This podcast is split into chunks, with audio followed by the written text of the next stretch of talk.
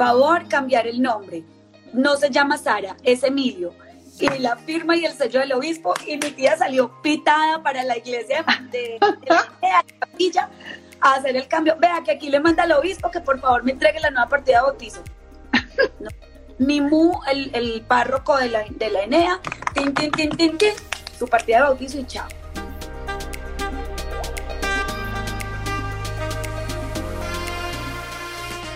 Hola, soy Tatiana Velázquez. Cada semana dirigimos nuestras luces y toda la atención hacia una latina que con su inteligencia, talento y servicio está elevando nuestra comunidad y pavimentando el camino para las que venimos detrás. Ellas son innovadoras, empresarias, científicas, celebridades, pero sobre todo heroínas del día a día. Sus acciones, valentía y dedicación nos dicen en voz alta que como mujeres hacemos la diferencia y hoy pueden ser tus mentoras. Bienvenidas a Latinas Mastermind.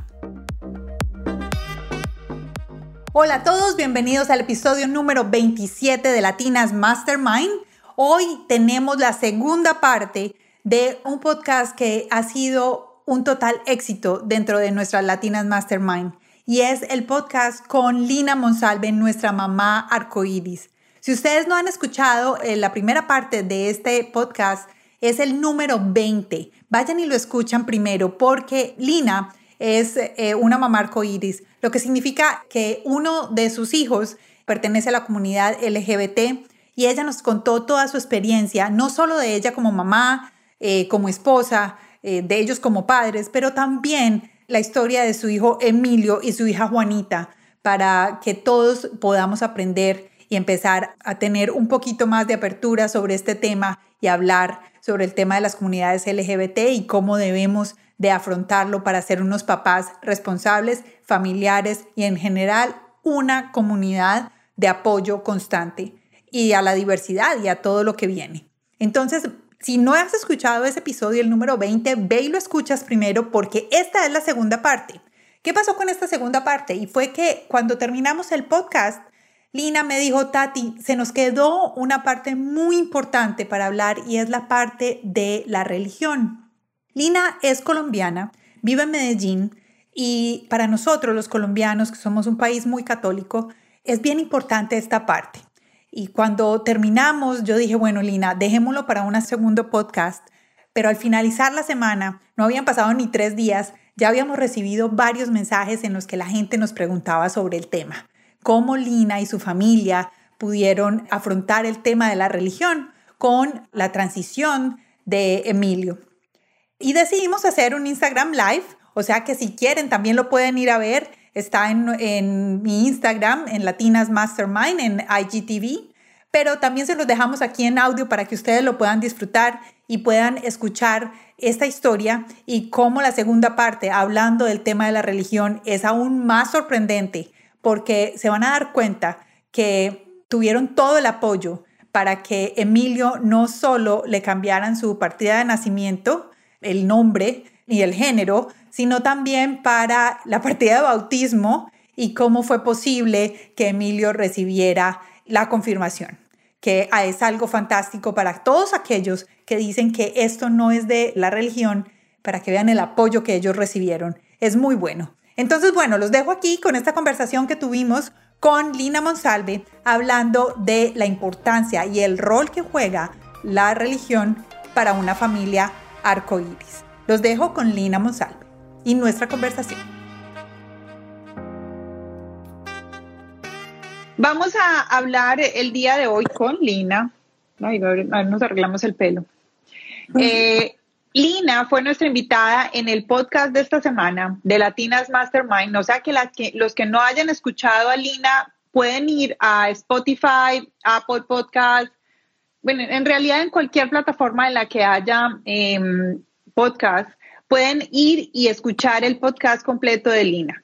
Y así hablamos una hora y media casi, ¿cierto, Linis?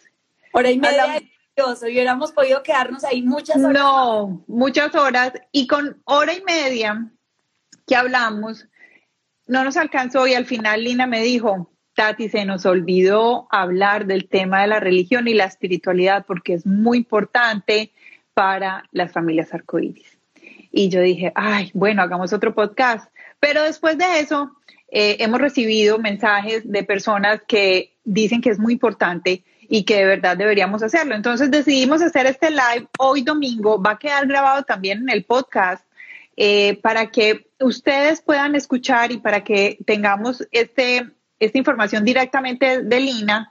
Em, entonces, antes de que se nos acabe la semana, porque pues el podcast salió apenas el miércoles. Entonces, vamos a arrancar con eso. Eh, Lines, hagamos como una presentacióncita cortita. ¿Quién eres tú y por qué estás aquí? ¿Y por qué estamos hablando de mamá arcoíris o familias arcoíris para que ya arranquemos con el tema de la religión. Bueno, Tati, gracias otra vez. Esto ha sido una fantasía poder compartir contigo cosas tan lindas. Eh, soy Lina Monsalves, soy casada hace 20 años y soy la mamá, la feliz mamá de Emilio y Juanita, un par de mellizos que incluso pues estamos conectados por la cuenta de ellos de Patiño por Dos. Em, uno de ellos pues es eh, un hombre transgénero, es decir, nació con un cuerpo biológico femenino, pero se identificó desde muy chiquito eh, con el sexo masculino con el género masculino más bien. Entonces eso significa que es un hombre transgénero. Nosotros llevamos dos años y medio transitando de la mano con él, acompañándolo en todo su proceso, aprendiendo juntos, desaprendiendo también y entendiendo que solamente el amor y el conocimiento son las primeras herramientas para poder acompañar a un hijo o a una hija diversa, no solamente trans, sino de la población LGBTIQ en general.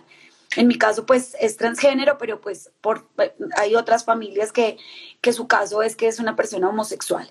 Entonces, em, gracias a, todo este proceso, entendimos que Dios nos tenía con una misión de vida muy grande, que había entregado especialmente en mí un propósito eh, de transformar a través de la experiencia, de compartir nuestra experiencia incluso aún en contra de muchas personas que se preocuparon mucho porque, porque nos volviéramos tan visibles como lo hemos hecho. Pero yo dije, yo estoy en manos de Dios y todo, incluso hay un pedacito que nunca lo he contado y es que toda esta decisión de, de exponernos, llamémoslo así, surgió el día de la marcha del orgullo gay hace un año, en julio del año pasado.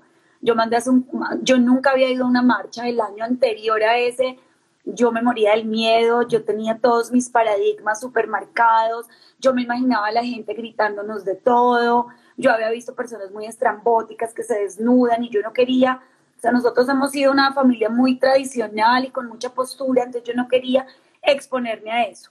Sin embargo, el año pasado, después de un año de aprender lo que significa diversidad y la importancia que tiene la marcha del orgullo, pues mandé a hacer un cartel que incluso lo pueden ver aquí en alguna de las fotos de Patiño por Dos o en mi Instagram, que dice abrazos de mamá gratis. Eh, eso fue muy emocionante porque pues mi esposo cuando me llegó el cartel pues se emocionó, pero ya el día de la marcha me dijo, no amor, yo no quiero que tú lleves ese cartel, es muy peligroso, es muy riesgoso, puede pasarte algo. Y yo dije, no, no importa, no importa. Yo voy a llevar mi, mi, mi cartel con todas las de la ley y Dios me va a proteger. Y pues, Tati, te digo que di más de ciento y pico de abrazos porque alcancé a ir. No puedo creer. Hasta que ya no pude más, pero me impactó mucho uno que me quedó en el alma y ojalá volviera a saber de esa niña algún día, que me dijo, ¿me puedes dar un abrazo? Y cuando la abracé se puso a llorar y me dijo, llevo 10 años sin recibir un abrazo de mi mamá. Ay, pues, no. Eso fue muy duro, fue un momento muy, muy confrontante para mí, porque dije, se llegó la hora de cumplir mi misión, se llegó la hora de cumplir la misión que Dios me dejó y es de acompañar y de compartir nuestra experiencia para que otras familias entiendan que ser diverso no es un pecado, que ser diverso no los va a llevar a condenarse en el fuego de los infiernos, que ser diverso sí es de Dios, porque pues ser diverso es como ser negro, blanco, amarillo, rojo. Y aquí estoy. Por eso me encanta darle continuidad a este podcast con esta segunda parte que me parece muy importante. Ya se ha conectado más gente, qué rico. Por aquí veo a una exalumna del colegio que se llama Manu Arias, que me encanta verla aquí. Manu, un pico muy grande para ti. Bienvenidas. Bueno, entonces, eh, para todos, otra vez, el podcast está en Spotify, eh, Apple Podcast es una hora y media fantástica donde Lina nos cuenta todo, desde cómo, cómo fue su, su, cómo se enteró cómo fue su sentimiento de mamá, qué tuvieron que hacer, eh, cuando Emilio era Sarita, cuando se convirtió en Emilio, cuando todo cambió. Entonces, eh, a todos los invito para que escuchen. Bueno, Linis, vamos a entrar en materia. Vamos a empezar con el tema de la religión. ¿Por qué tú dices que la religión y la espiritualidad son muy diferentes y en el caso tuyo han marcado la diferencia? Todo empieza el día que, Emilio nos cuenta que es transgénero, que fue el 8 de, de abril del 2018. Yo entré en una confusión muy grande porque por supuesto tenía por un lado un acompañamiento muy lindo de mi esposo, y de, y de FAUTS, que pues es la corporación de la que yo hablo, que es la que nos ayudó, la fundación que nosotros nos ayudó, pero por otro lado una familia muy religiosa, una mamá muy religiosa, donde todo el tiempo me decían, no es que nuestro Señor la hizo niña, nuestro Señor eh, no va a permitir que sea un niño, etc. Dos días después de que yo supe esto, yo me fui para Monticello, que es una, una capilla en Medellín muy linda. Divina, donde estaba el medio. Exacto, y estaba el Santísimo expuesto. Yo me arrodillé, mejor dicho, me tiré al piso a llorar y a llorar y ese día el Santísimo estaba la capilla completamente oscura, solo había velas y estaba el Santísimo. Em, y yo me senté en el piso y le dije, Señor, si esto viene de ti, por favor muéstrame el camino. Te entrego en este momento a Sara, te entrego a Emilio si es que realmente Emilio existe y te pido con todo mi corazón de mamá que me muestres el camino. Mándame señales que me indiquen si voy por el camino correcto, si no estamos siendo unos papás alcahuetas, si no estamos eh, condenando a nuestra hija a quedarse en un cuerpo equivocado, o sea, en el de Emilio, simplemente por un capricho de adolescencia. Y ponme todos los obstáculos que existan para que yo entienda tu mensaje. Pero si de por el contrario esto viene de ti, esto realmente le puede pasar a cualquier familia, también muéstrame el camino. Al otro día, yo llamé a Diana, la esposa de mi tío, eso lo cuento en el podcast, que trabaja en la Secretaría de Educación. Le dije, Diana, eh, vas a venir a Medellín a la misa del mes de mi abuela, mi abuela se acaba de morir. Me dijo, sí, ¿por qué? Le dije, porque quiero que nos tomemos un café. ¿Pasó algo? Ella estaba acelerada. Y le dije, sí, pasó algo. Me dijo, grave. Le dije, sí, grave. Me dijo, no, no, no, no, no, Linucha. A mí me dicen Linucha en la familia. No, Linucha, tú a mí no me puedes dejar así. Tú me cuentas ya qué pasó. Me senté al frente de Max Center del Tesoro en el piso, con mis manos libres, dos horas, sentada en el piso, porque Juanita estaba haciendo una vuelta del computador ahí en Max Center. Le conté toda la historia y me dijo, Linucha, a partir de este momento, ella era la secretaria de inclusión de la Secretaría de Educación de la Alcaldía de Bogotá. Me dijo, yo conozco un caso de una niña transgénero aquí en Bogotá que está en un colegio público y que ya logramos que pueda hacer su primera comunión con su vestido de niña y que ya la reciben en el colegio con, con uniforme femenino. No tengo más casos, no conozco mucho del tema, pero te prometo que a partir de este momento voy a volcar todo mi conocimiento, todo mi equipo para acompañarte. Primera señal. Segunda señal, yo llamé al otro día de saber, yo llamé al endocrino y me dijo que ella no manejaba el tema, pero que me conectaba con el doctor Mario Angulo, del, quien también hablé en el podcast, eh, que está en Cali y que es endocrino y desarrolló y creó la clínica de género. El doctor Mario Angulo me llamó dos días después y me dijo, no te preocupes, no están solos, aquí estamos para ustedes. Colombia tiene una regulación en términos legales muy importante para los chicos y chicas trans. Tienen todo el, acompañamiento a través de EPS y, pues la póliza de prepagada de algunas cosas. Así es que tranquila, vamos a acompañarte. Segunda señal. Tercera señal, llegó Faust. Y, y a partir de ese momento llegaron la mejor endocrino que hizo su rotación de endocrinología en el Children's Hospital de Miami en el pabellón de transgender, pues de, transgénero. Sí, sí. Llegó, llegó, una psiquiatra que es Diana Botero, una psiquiatra eh, eh, especialista en adolescencia dedicada al tema trans. Llegó eh, Carolina Londoño, que es una sexóloga médica que tiene una fundación que se llama Transeres. Y ese día entendí que Dios sí me había mostrado las señales y que sí venía de Él y que sí era la familia que Él había elegido para acompañar a un hijo trans. Entonces, ahí es donde entendí que esto sí viene de Dios. Claro, tú pediste la señal y ahí te llegaron, pero sabes que muy rico, muy bien de tu parte que pudiste entender esas señales, porque muchas veces otras personas pueden, ah, no, háblame claro o no sé, lo que sea, pero tú te abriste y mira, te empezó a llegar los recursos, sobre todo los recursos que necesitabas en ese momento para ser fuerte, para ser valiente y para continuar el camino que tenían que continuar ustedes como familia. Me parece súper bien. Bueno, y yo tengo una pregunta. Emilio y Juanita estudiaban en el Marymount, un colegio católico. Cuéntame cómo fue eso. Eso fue hermosísimo. Eh, nosotros cuando ya pues supimos y tuvimos un diagnóstico claro por parte del equipo médico que ya nombré, nos fuimos para el colegio, pedimos una cita primero con la directora de high school y con la eh, psicóloga de high school. Le contamos todo muertos del susto de pensar que iría a decidir Cata Guzmán, la rectora, si de pronto pues le iban a cancelar el cupo a Emilio, no sabemos. Eh, le dijimos, Cata, ábrenos el camino para hablar con, con Cata Guzmán porque nos da mucho susto al otro día o algo así, me llamó y me dijo, listo, la cita está al día. Nos sentamos con Cata Guzmán, que es la rectora del colegio, con Cata Caicedo, la directora de high school, y con la psicóloga, con María Clara, con caja de Kleenex al lado. Las catas lloraron como nunca. Y la rectora nos dijo, miren, esto no podía llegar a otra familia diferente que no fuera ustedes. Una familia Marymount de pies a cabeza, ejemplar, hermosa, llena de valores. No quiero que suene fantoche, pero pues es así. Y sí, nosotros somos una familia muy unida, donde los valores son más importantes que cualquier otra cosa, donde el respeto por los otros es muy importante. Y dijo, así es que bienvenidos, vamos a aprender juntos. Es mi primera experiencia. Hace cuatro años estuve en un congreso en el Marymount de Nueva York. Eh, nos contaron la historia de una niña transgénero que se graduó como niña trans y yo me volteé y le dije a, Natalia, que era mi psicóloga con la que estuve, Nati, yo no estoy preparada para que me llegue esto al colegio. Y pues bueno, me llegó, así es que vamos para adelante y vamos a trabajar juntos. Eso fue antes de salir a vacaciones de, de, final de año. En agosto, cuando regresaron, ya llegó Emilio con su uniforme masculino Mucha gente pregunta por qué Emilio quiso seguir en el Marymount siendo un colegio femenino, sencillamente porque es el colegio de su vida, porque allá tenía su vida armada, su círculo de amigas. Eh, ¿En qué grado estaba? Y él ya había ganado un espacio y un lugar en décimo.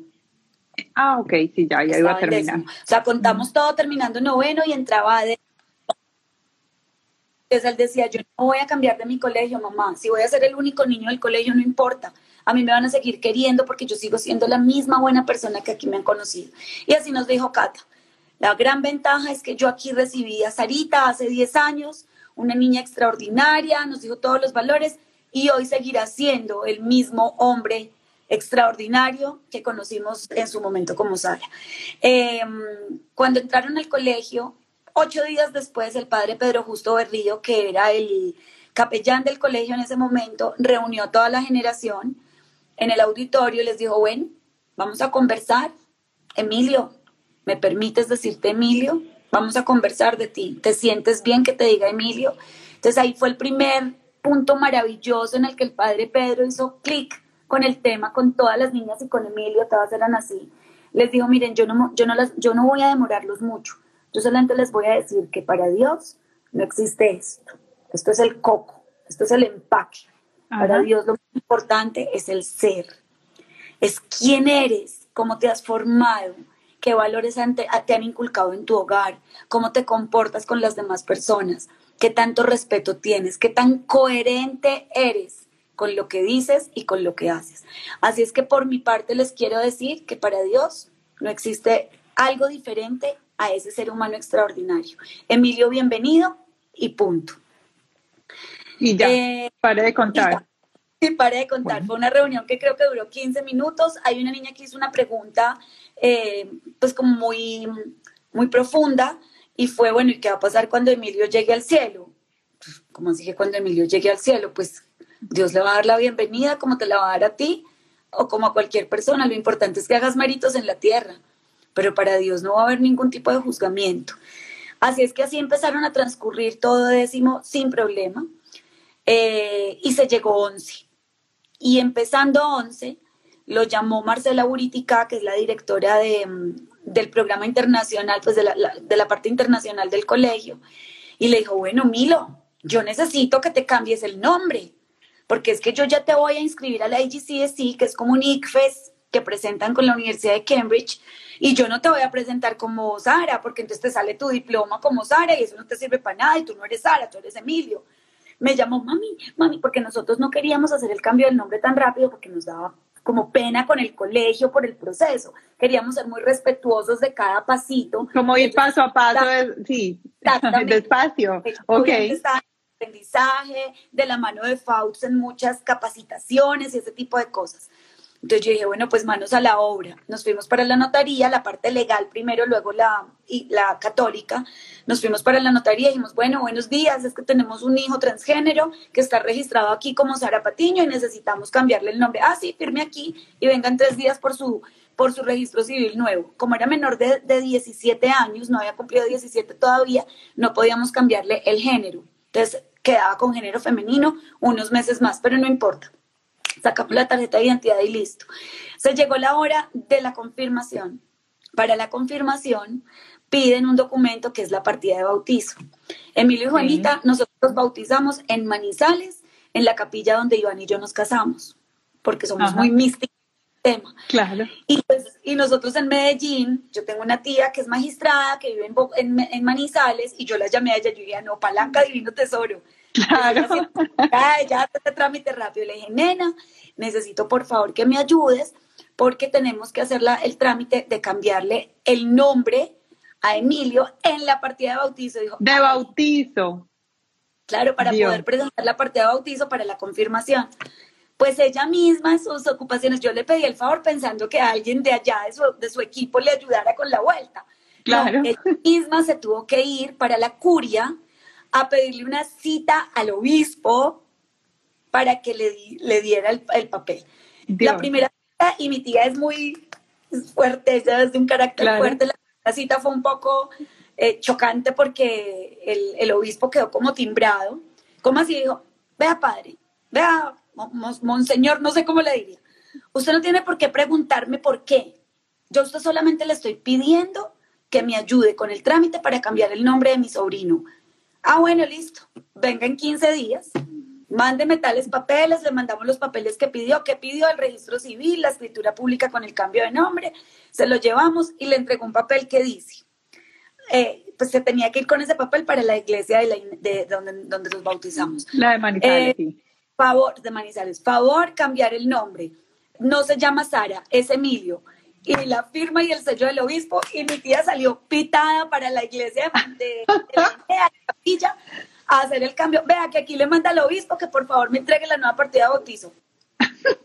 ni mu el, el, párroco de la, de la Enea, tin, tin, tin, su partida de bautizo y chao. Se llegaba el momento de la confirmación.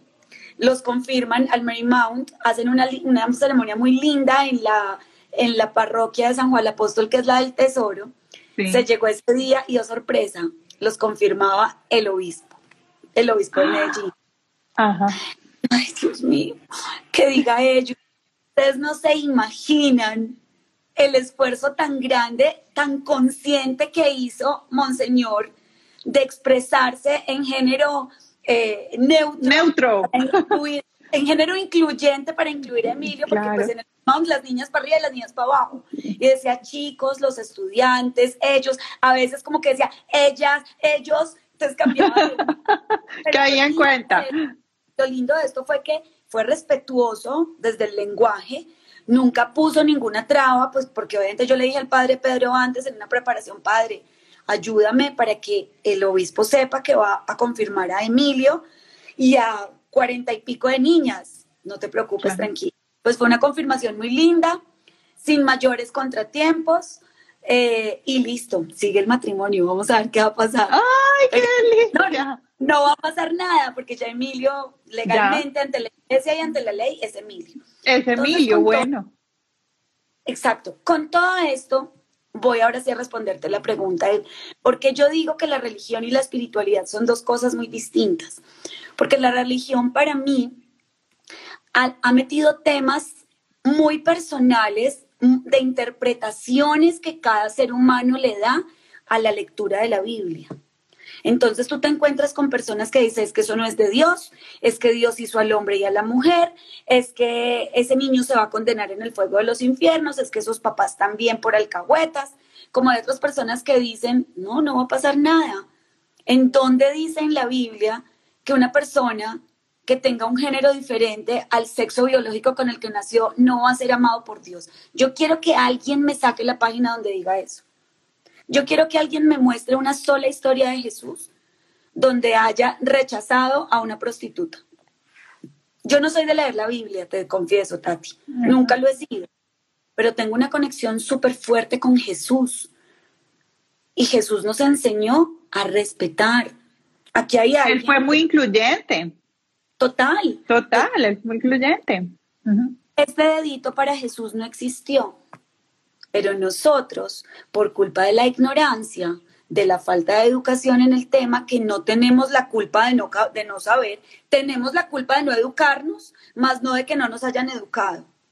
Pero como no sabemos y como no nos educamos en el tema, cogemos este dedito y empezamos a señalar y empezamos a juzgar y empezamos a criticar. Y yo he leído cualquier cantidad de sandeces que tú te alcances a imaginar. ¿Por qué? Porque la gente predica pero no aplica. En estos días estamos escuchando un conversatorio de del Alberto Linero y de varias de varios otros sacerdotes y uno decía ser católico y homofóbico es absolutamente contradictorio. Una persona realmente católica que sienta en su alma que le abrió el corazón a Jesús para que habite en él, no puede caber en su corazón juzgamientos ni respeto para otro ser humano. No es coherente respetas, acompañas y no juzgas así no estás de acuerdo y eres católico. Hola, respetas y, y, y, callas si no estás de acuerdo, porque se vale no estar de acuerdo, pero no juzgues, no critiques, no señales, porque nadie de las personas que puedan escuchar esto y que viven en el planeta está exenta de que a su casa toque la puerta el arco iris. Entonces, ser espiritual es sentir una conexión profunda con Jesús, con Dios, con la Virgen María, con el ser supremo en el que crean. Nadie tiene por qué juzgar, nadie tiene por qué hacerlo, porque Jesús no lo hizo. Y si realmente sentimos que somos parte de la religión católica, pues aprendamos de Jesús.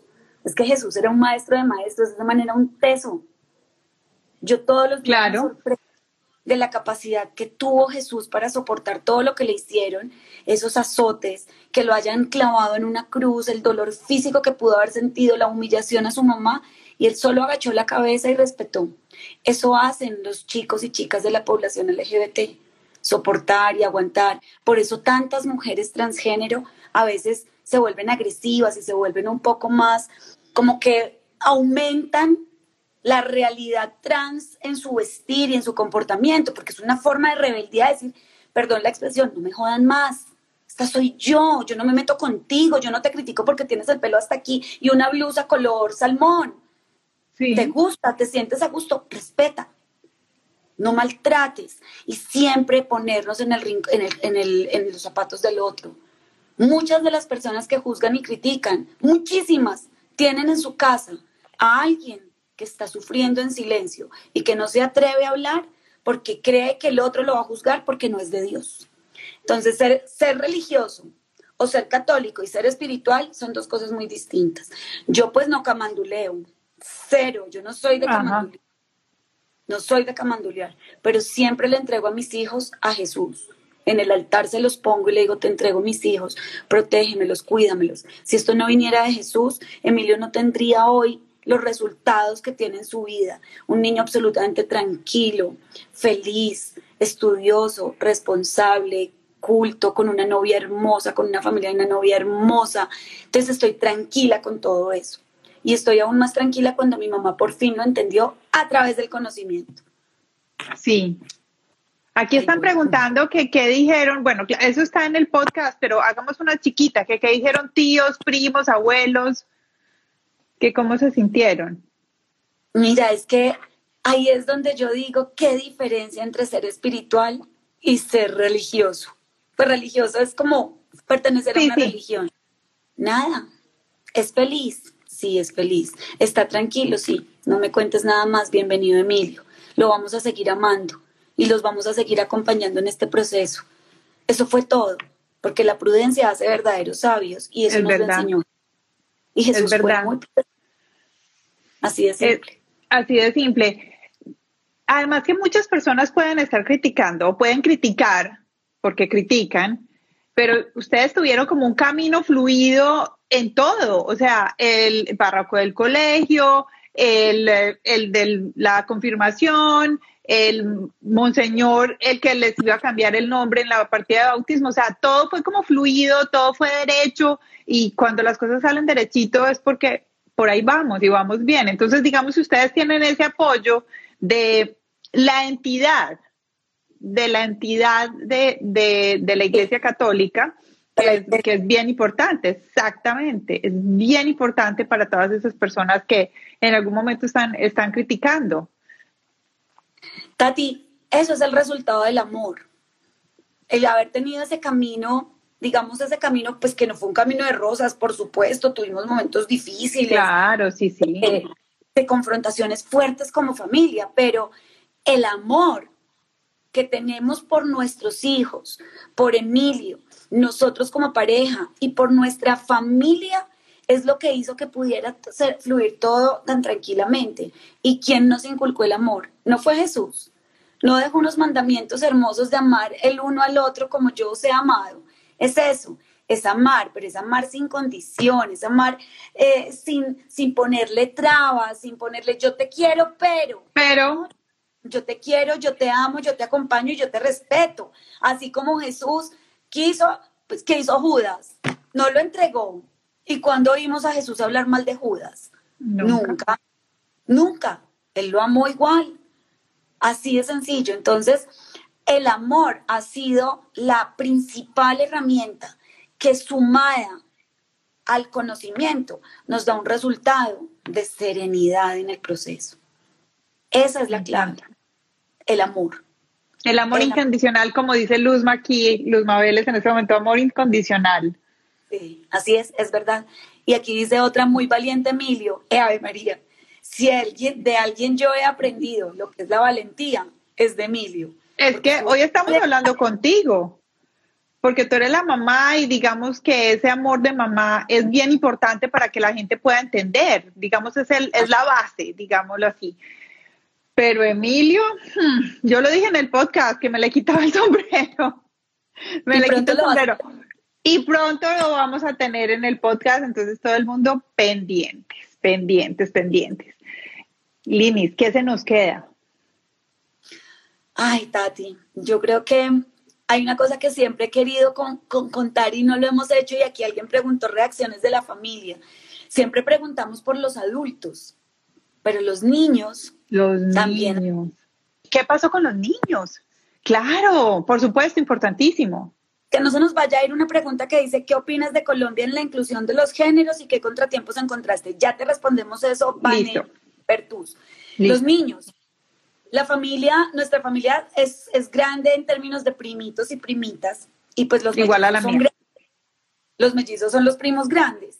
Eh, cuando le contamos a Isabela, que es nuestra sobrina, la hija de mi cuñada, pues de la hermana de Iván, se puso a llorar y dijo, mamá, y tiene, cuando le contaron tenía ocho años, y ocho, casi nueve, dijo, mamá, ¿sabes por qué lloro? Que pesar de Emilio, todo lo que sufrió.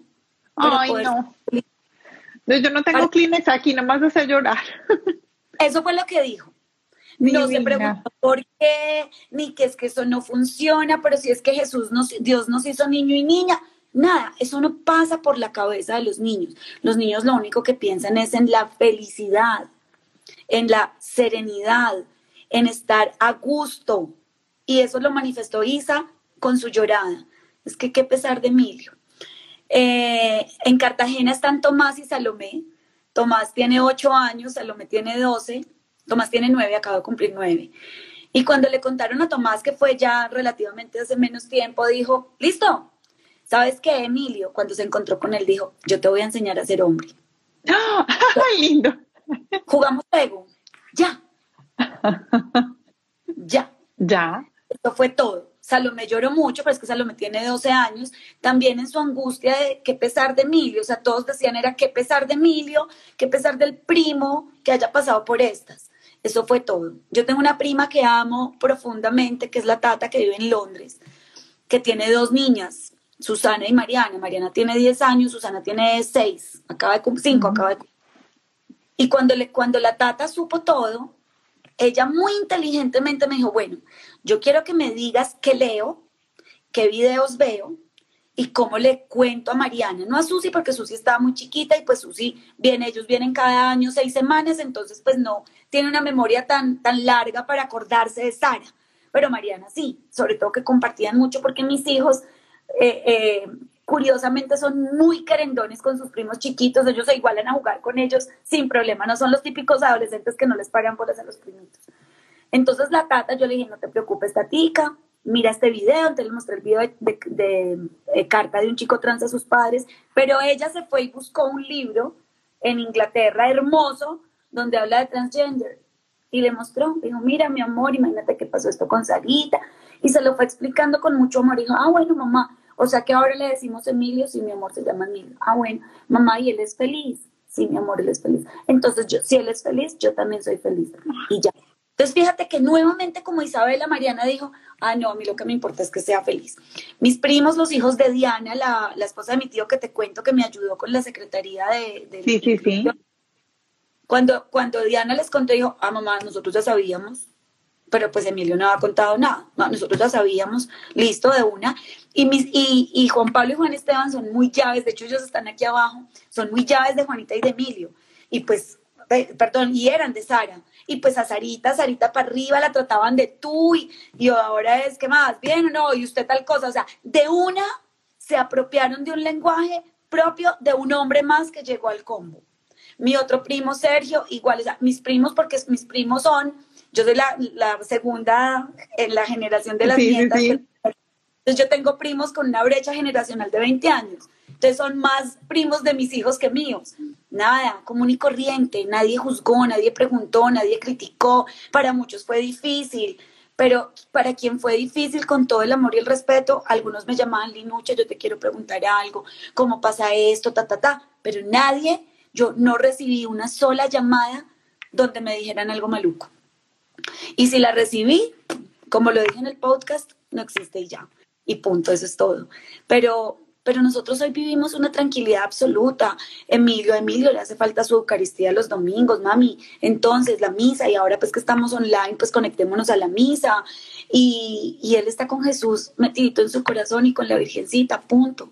No le metamos tanta cabeza, no le metamos tanta, tanta teoría que quizás fue escrita por, por personas, eso no fue escrito por, por nadie más, sino por personas que interpretaron la palabra de Jesús. Y por ser interpretaciones muchas veces se las hacemos desde nuestra propia óptica, no desde lo que mente pensaba Jesús. Y yo siempre me remonto al tema de que Jesús nunca juzgó, ni criticó, ni por debajo, ni rechazó a nadie. ¿Quiénes somos nosotros para hacerlo? No lo hizo Jesús. Mante berraco que se entregó a la Ahora nosotros sí. vamos a hacer nosotros los terrenales, pues eso no tiene, no tiene justificación. Sin embargo, eh, eh, como siempre lo digo, ningún dedo de la mano es igual al otro. Así es que como somos seres humanos todos diferentes, pues hay que respetar a quien no entienda la situación. Lo que yo no comulgo es que haya maltrato para, para, para, la población LGBT. Yo no, a mí no me cabe en el alma que le mochen un brazo a un niño por ser homosexual no me cabe en la cabeza que violen y maten y desmembren a una, a una mujer transgénero por ser mujer transgénero. No me cabe en la cabeza que una persona de la población LGBT no tenga acceso a la misma educación o a las mismas oportunidades laborales que puede tener una persona cisgénero o heterosexual. No me cabe en la cabeza de cuando acá nos creemos con la potestad de rechazar al otro por algo con lo que yo no estoy de acuerdo. Pero mira, ahí están, y ahí está tu labor. Entonces me encanta. Gracias, gracias por hacer eso. Yo quiero, antes de que respondamos la pregunta de Colombia, la que hizo Vanessa, la de cómo, cómo es Colombia en el tema de la, de la, de la diversidad, cómo, lo, cómo se maneja, cómo lo ves tú desde tu óptica, que nos des la cifra de suicidios y de chicos que son echados a la calle? Nuevamente, porque me llamó mucho la atención.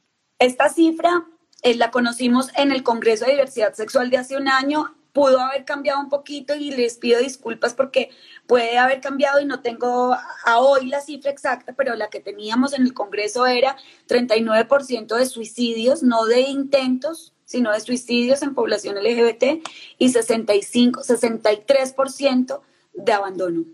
¿Y, ellos son, ¿Y eso es general o son solo para adolescentes y chicos? Eh, no, general. Lo que pasa es que como casi siempre se presenta en adolescencia. O sea, hay un, hay un índice muy alto de, manifestación en adolescencia, porque es cuando estas ah, hormonas Claro. Pero prometo que voy a conseguirme el dato actualizado para podérselos dejar. Esa fue una tarea que me dejó mi dejamos ahí y todos entonces a, seguirnos. Entonces cuéntame la respuesta para Vanessa de, de cómo es tú el tema de género en Colombia. ¿Qué opinas de Colombia en inclusión de géneros y qué contratiempos encontraste? Mira, yo opino que en términos legales, la Corte Constitucional desarrolló todo un programa de blindaje, sobre todo hablo por los transgéneros, que es quienes tienen que hacer procesos físicos y, y, y legales diferente a un homosexual. Un homosexual sencillamente es homosexual y ya, no tiene que hacer un tránsito físico ni tiene que hacer un tránsito legal como si lo tiene que hacer un trans. Yo me siento absolutamente orgullosa y satisfecha de todas las leyes que han sacado hoy para proteger los derechos de los transgénero. Yo personalmente arranqué el tránsito de Emilio, hablo físico, con una tutela que obligatoriamente hay que poner porque para ponerle un bloqueo hormonal a Emilio, el medicamento no lo da la EPS para personas transgénero, sino para personas que tienen déficit de crecimiento. Entonces, inmediatamente por temas legales, pues como, como procesos que todavía tienen un vacío, rechazan inmediatamente, pero saben que al montar la tutela tienen que dárselo. Nosotros montamos, nos acompañó la personería de Medellín, a quien adoro, y que nosotros casi no usamos ese recurso y les dejo este mensaje, utilicen la personería de cualquier ciudad porque no se imaginan la eficiencia de esa entidad. Yo ni siquiera sabía para qué servía y es para defender los derechos humanos. Entonces, yo tampoco sabía, gracias por esa información. Eso es maravilloso la personería nos contactó y nos dijo, venga, yo le quiero ayudar a montar la tutela. Yo me quiero jugar una carta, nos dijo la doctora Doris, que fue la abogada que nos ayudó, dijo, yo me quiero jugar una carta que nadie se ha jugado en el país en temas de, tutelas trans. Y es que quiero montar una tutela integral. Muy probablemente nos la tumben. ¿Qué es una tutela integral? Que Emilio pueda tener desde ya aprobados todos los tratamientos, todos los medicamentos que necesite para su tránsito físico, porque si no nos va a tocar montar tutela para un medicamento, luego para una cirugía, luego para tal cosa. Me dijo, seguramente nos la tumban, pero hagámoslo. Montamos la tutela. Tres días después me llamó el juez. El juez personalmente a decirme cómo está, le pido disculpas por expresarme de su hijo como Sara, pero como es menor de edad, yo debo respetar la ley, ta, ta, ta, cuénteme, su esposo está enterado de la tutela, sí, claro, bueno, yo los voy a citar a una indagatoria, yo sentí morirme porque yo dije, no, nos van a negar la tutela. Claro. fuimos a la tutela, Sura no se presentó porque sabía que pues esa tutela estaba ganada para nosotros, entonces ellos se ahorran el trabajo tener que ir a una cosa que ya saben que va a pasar. él se documentó muy bien, otra vez el conocimiento empodera, el conocimiento transforma realidades y el conocimiento acompaña el proceso de una persona trans. Él se documentó, pidió historia clínica, habló con la psiquiatra, habló con la sexóloga y habló con la endocrino. Y los días correspondientes, que fueron como a los ocho días, pues temas hábiles, nos llamó y nos dijo, le quiero contar, ya fallé, pero necesito que vengan porque quiero entregárselas personalmente porque se me cayó el sistema y no se los puedo mandar. Fuimos al otro día con el corazón hacia millón. Aprobada, nos ganamos la tutela integral. ¿Qué quiere decir? Wow. Colombia, en términos legales, estamos ganados. Pero ¿cuál es el camino, Vanessa, que tenemos que recorrer hoy? Dejar estas semillitas que estamos haciendo hoy seguir contando una historia a través de la cual la gente entienda que esta es una realidad que le toca la puerta a cualquier familia y que no podemos tirársela en la, en la cara a sus hijos o a sus hijas o a su hermano o a su primo o a quien sea. Porque de cada uno de nosotros depende que Colombia transforme esos paradigmas de homofobia y transfobia que aún existen. Mis contratiempos son, son así. Esperar la tutela, que eso para mí no es un contratiempo, al contrario fue una bendición y un regalo de Dios porque a, través de esta tutela le abrimos camino a muchas otras personas que vienen detrás de Emilio. Em, haber perdido a mis amigas de la universidad, quienes sencillamente no, de quienes no recibí apoyo y eran mis amigas del alma. Haberle cortado de raíz la relación con dos tías de mi familia paterna porque sencillamente una dice que Dios ampare a mis nietecitos, toco madera. Toco madera. En vez de decir que Dios los ampare de ser transfóbicos y homofóbicos. Y la otra que jamás en la vida le iría a contar a su jefe porque qué pena. Entonces, si uno siente vergüenza por alguien de su familia, pues no es familia y ya. Eh, ¿Qué otro contratiempo? Mm, no más. Yo no más. ¿Saben cuál es duro? El uso del baño. Ese es un contratiempo. Uh, claro. ¿Y en el colegio? No, en el colegio no. Yo amo el Marymount. El colegio le hizo baño. No puedo creer. Sí, porque el baño mixto es muy lejos de los salones. Entonces le hicieron su baño y él, tiene, él tenía su baño. Entonces, Ay, fantástico. Con el Marymount, imposible. Pues yo amo el colegio. Bueno, ¿y por qué dices que es difícil el tema del baño? Yo no sé si Emilio me va a regañar por esto, pero esto yo sé que es en temas de aprendizaje y si alguien tiene un restaurante, un lugar público, lo que sea, le va a servir. Porque los baños de los hombres, no todos tienen sanitarios. Es verdad. Hay baños de hombres que solo tienen orinales. Entonces, un hombre transgénero no puede entrar a un baño que no tenga sanitario. Entonces mi hijo, por supuesto, se ha tenido que aguantar horas muchas veces, muchas veces no, esto ha pasado un par de veces, porque pues no tiene dónde entrar al baño. Entonces, ese tipo de contratiempos son culpa de que no tenemos eh, el conocimiento adecuado para poder construir un espacio donde seamos incluyentes.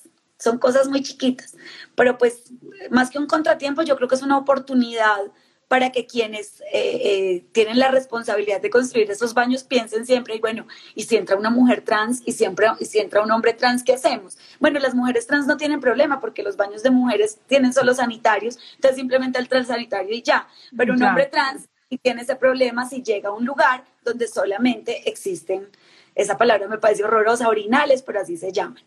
De resto, no, yo creo que, eh, Vanessa, eh, de la seguridad que uno tenga como mamá, como papá, como familia, de los valores que uno le entregue a sus hijos, de la capacidad de que ellos se sientan seguros, de crearles entornos seguros. Eso es muy importante.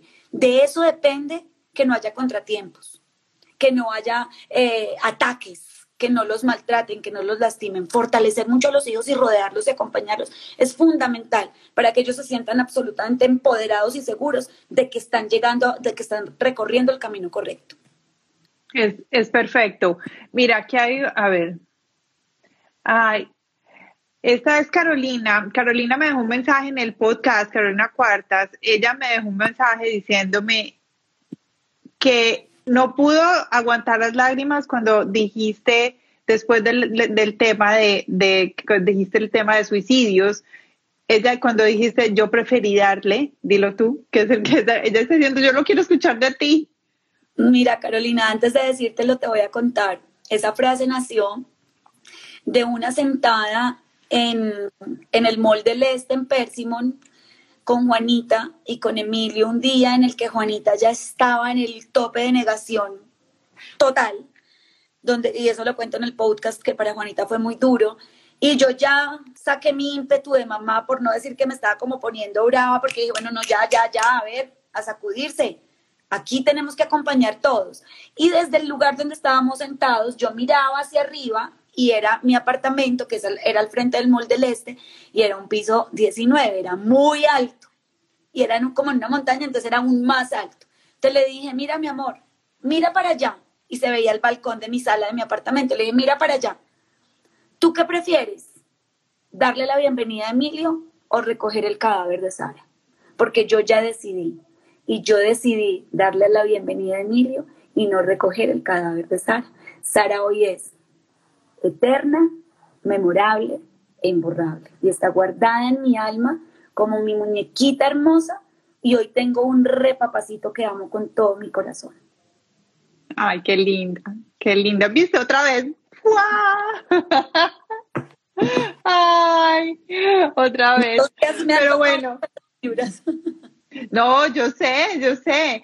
Bueno, yo creo que ya. Eh, por ahí Vanessa también estaba preguntando que le diéramos la información, toda la información, los websites, el nombre de los médicos, el link a la clínica de género eh, del, del, Valle de Lili en Cali está ahí, eh, Fouts está también ahí. Todos los links están en el, en el podcast cuando vayan a, escucharnos en la plataforma que sea, en la descripción del podcast, ahí está en la parte de abajo todos los links que Lina nos mencionó. Hay una eh, cosa muy importante, perdón que te interrumpa, y es que a veces se pueden, se pueden eh, dar el nombre, pero no es fácil encontrar alguna cosa.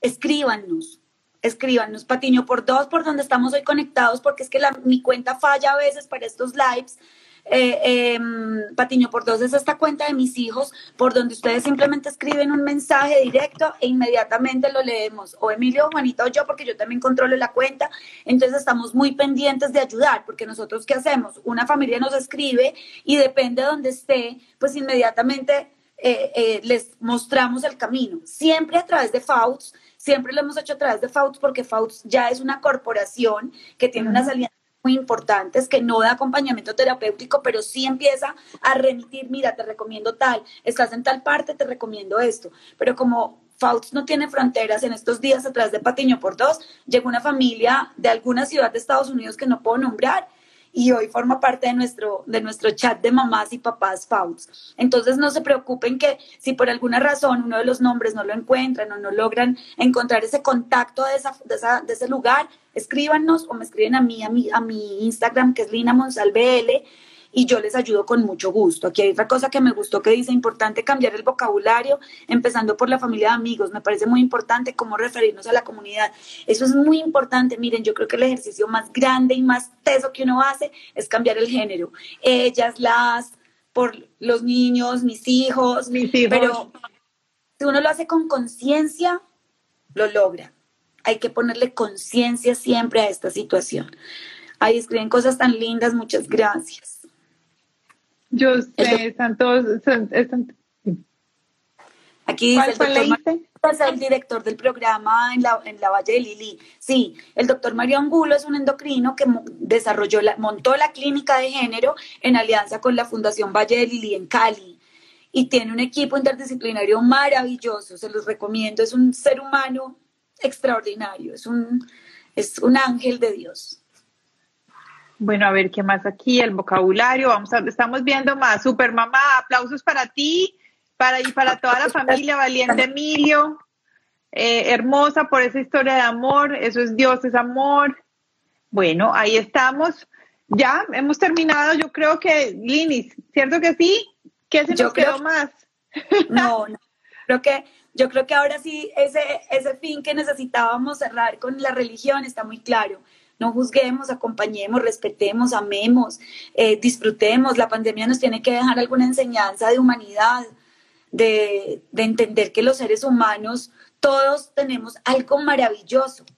Hay que respetar ese algo maravilloso y que si hay cosas por corregir, pues las corregimos, pero no hay necesidad de que se burlen, de que los maltraten, de que eh, los rechacen y los maten. Eso no, no, eso no me cabe en el alma. Eso no es de Dios. Eso sí no es de Dios. Eso sí no es de Dios. ¿Sabes qué? Ven, que a mí me encantó la historia que contaste de los transgénero en la India.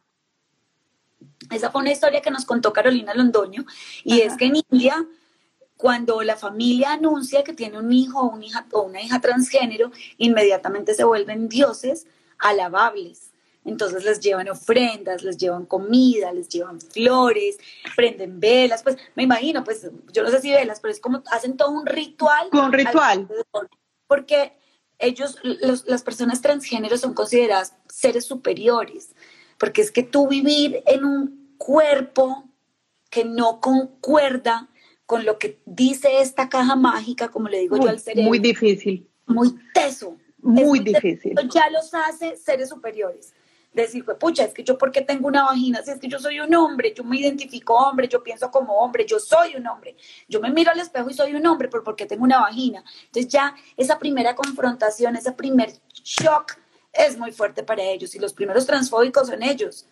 Eh, los primeros que se rechazan son ellos. Por eso nació Patiño por dos, porque Emilio decía, yo hubiera dado mi vida por haber encontrado un Patiño por dos, un Emilio que me mostrara el camino, porque Emilio le tocó solito, a punta de investigar y de buscar y de buscar páginas internacionales para poder identificar y, y se rechazaba y decía, no, pero ¿cómo así? Pero es que yo porque siento que soy un hombre, no, no, no, no. Claro. Y no es de, y no es de querer, es que, es que el hijo de Lina quiso ser un hombre, no, no quiso. Y eso es parte de lo que decía ahora eh, una de las invitadas, y es que hay que trabajar mucho el lenguaje. No quiso ser, no se convirtió a, simplemente. Es como tú dices, que simplemente pasó, tú no lo elegiste, simplemente pasó. Ni él, ni él tampoco. Ni él eligió. tampoco lo eligió, exacto. Ni él tampoco lo eligió. en la carta nos lo dice, y aquí la pueden leer en Patiño por dos, no juzguen a Dios, no me juzguen y no se juzguen. Nadie tiene la culpa de esto. Sencillamente pasó. Y soy transgénero y no hay nada que hacer. Tiene más reversa un buque. Exacto, un avión volando. Véanse un video que se llama Ni Azul ni Rosa de Nat Geo, que es buenísimo. Ni azul ni rosa en Nat Geo. Listo, vamos a buscarlo otra vez. Algo más para, para la lista. Linis, muchas gracias. A todos, muchísimas gracias. Y los que no se hayan escuchado el podcast nuevamente, vayan y lo escuchen porque si les gustó esta, esta conversación de 50 minutos, les va a encantar el podcast porque está toda la historia desde el principio y ahí es donde de verdad, donde de verdad para todas esas familias que lo están necesitando, eh, donde van a encontrar el camino y el paso a paso, porque qué más aprendiendo de la experiencia de esta familia. Y quiero saludar a tu esposo que está ahí, nos mandó, te mandó a ti una carita feliz con ojitos de corazón. Eh, a tu, ¿Cómo se llama tu esposo, Iván? Iván, el amor de mi vida, mi traga maluca, el que Iván, muchas gracias y a ti también te admiramos, también te admiramos muchísimo y bueno, gracias por estar aquí y gracias por eh, también ser parte de esta familia tan hermosa. Muchas gracias a todos ustedes. Eh, este video queda montado como IGTV, ¿cierto, Tati? Sí, sí, sí, va a quedar guardado. Ah, es que me está entrando llamada porque estoy en el celular de Juanita. se corta. Sí, se corta, pero bueno, no importa, ya, ya estamos terminando. Entonces a todos un abrazo bien grande, muchas gracias por estar ahí, por compartir con nosotros. Besitos a ti, Lina, muchas gracias a todos, todos ustedes, por favor, sigan ahí. Gracias por, por acompañarnos en el primer live de Latinas Mastermind. Nosotros somos un podcast, pero hicimos el primer live con Lina. Ay, un besito aquí, que es mi papá, que lo amo mucho y que es el principal eh, promotor de mis hijos y el hincha número uno de Emilio. Y él dice que le quedamos debiendo 16 años de amor y por eso si le pide la Torre Eiffel se la baja. Entonces a veces se exceden alcahuetería. Yo sé.